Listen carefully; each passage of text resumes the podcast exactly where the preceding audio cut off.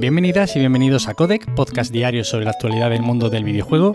Yo soy Nacho Cerrato y la idea aquí es comentar brevemente lo que se cuece a diario en la industria del videojuego en capítulos muy cortitos. Así que si quieres estar al tanto y tienes poco tiempo, te invito a que te quedes por aquí. Y hoy tenemos que empezar hablando de Rockstar y es que de nuevo estamos ante un lanzamiento fallido. Actualmente GTA The Trilogy de Definitive Edition para PC no se puede comprar. Ya sabéis, la remasterización que han lanzado hace nada del GTA 3, el Vice City y el San Andreas. Estas remasterizaciones tan esperadas están resultando ser un absoluto drama.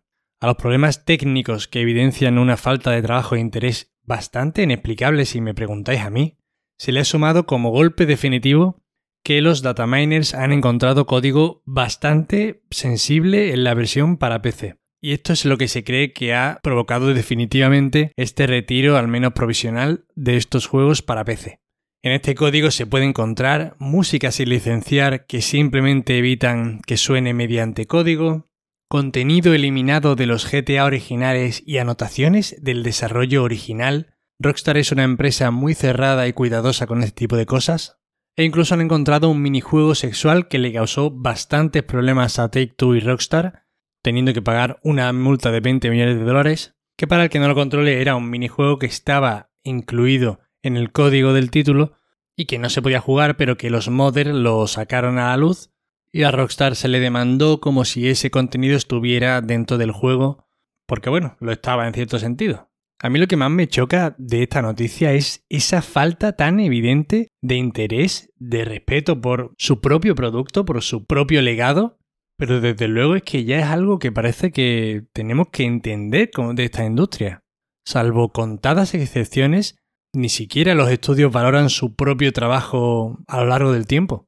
Entiendo que es una mezcla, ¿no? De abaratar costes, de pasar tres pueblos y de saber que la gente te va a comprar tu producto hagas lo que hagas. Pero de verdad, qué injustificable es esto viniendo de una compañía con el dinero tan absurdo que tiene Rockstar y que gana cada mes. Porque recordamos que es que, no sé, desde los últimos 10 años no hay mes que GTA V no sea el juego más vendido en algún lugar. En fin, un desastre y ya de hecho ni siquiera estamos hablando de los problemas técnicos de la remasterización. Y eso, una falta de interés injustificable. Y hablando de falta de interés, Call of Duty Vanguard sufre una importante caída en ventas con respecto a la anterior COD. Aquí quizá habría que empezar a preguntarse cuánto tiempo le queda a esta saga para que se pierda el interés definitivamente por ella, o quizá nos estamos flipando más de la cuenta porque pese a que con respecto al anterior título de la saga el retroceso es evidente, pues seguimos hablando del segundo lanzamiento más importante del año, tan solo por detrás de FIFA 22.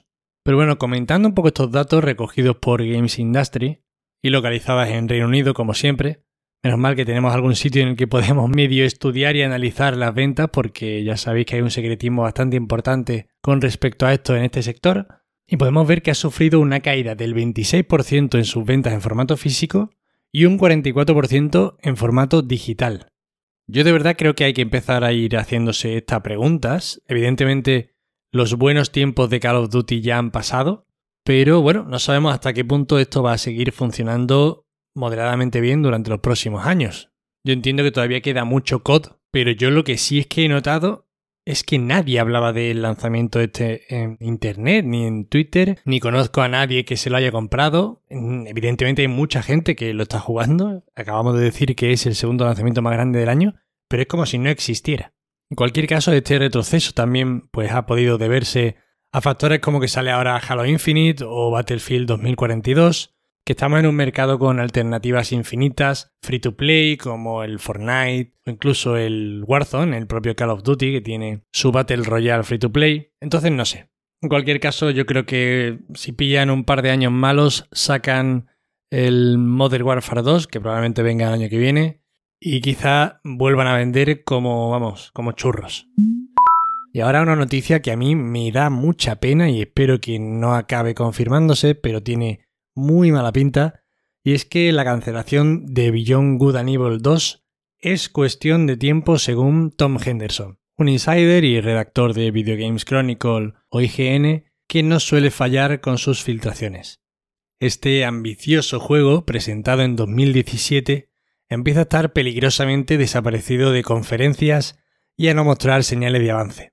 Y es que además sabemos que lleva en desarrollo desde 2008. Y esto ya sí que es algo terrorífico. O sea, 13 años de desarrollo, varias generaciones por medio. Es que eso es un infierno para un desarrollo de, de videojuegos. Según Henderson, el juego sufre una crisis en el desarrollo por la falta de una dirección creativa clara desde el comienzo de la producción del título, cosa que además empeoró cuando su creador, Michel Ancel, abandonó Ubisoft y el desarrollo de videojuegos el año pasado. Ya sabéis, una de las grandes figuras de la industria, creador de Rayman o de Beyond Good and Evil. Pero es que además parece que el juego no estaría alineado con lo que Ubisoft espera de grandes franquicias que como Assassin's Creed o Far Cry se van a dirigir poco a poco hacia el juego como servicio.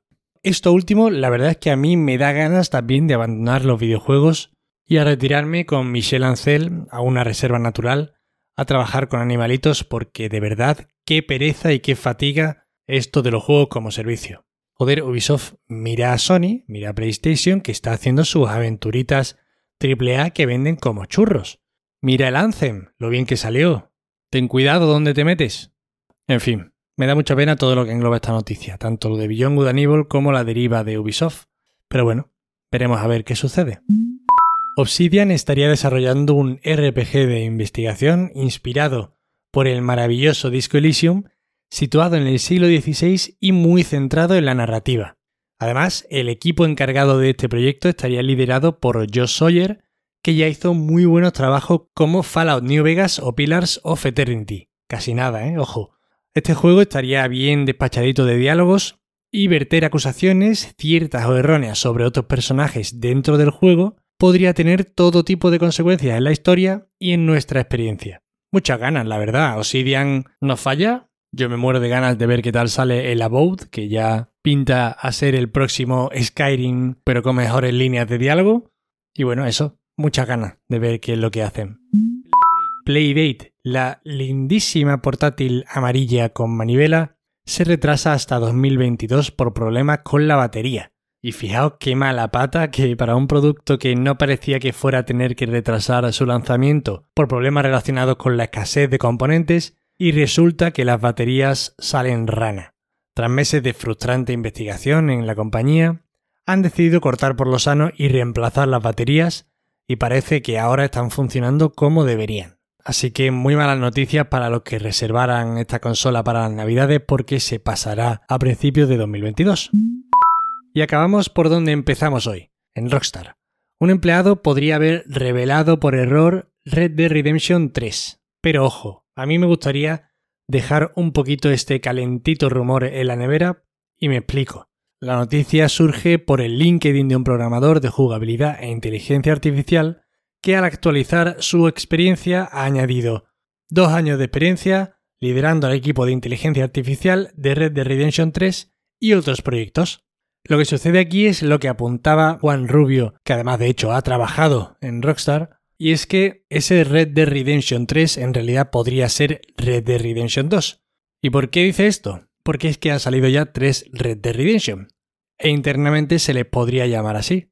Red Dead Revolver sería el 1, Red Dead Redemption de PlayStation 3 sería el 2 y el Red Dead Redemption 2 que salió en la anterior generación pues sería Red Dead Redemption 3, las aventuras de Arthur Morgan. Entonces bueno, ahí dejo las dos partes, ¿no? El rumor de lo que podría ser y el jarro de agua fría porque simplemente se podría estar refiriendo a el Red Dead Redemption ya lanzado. Y estas son todas las noticias de hoy.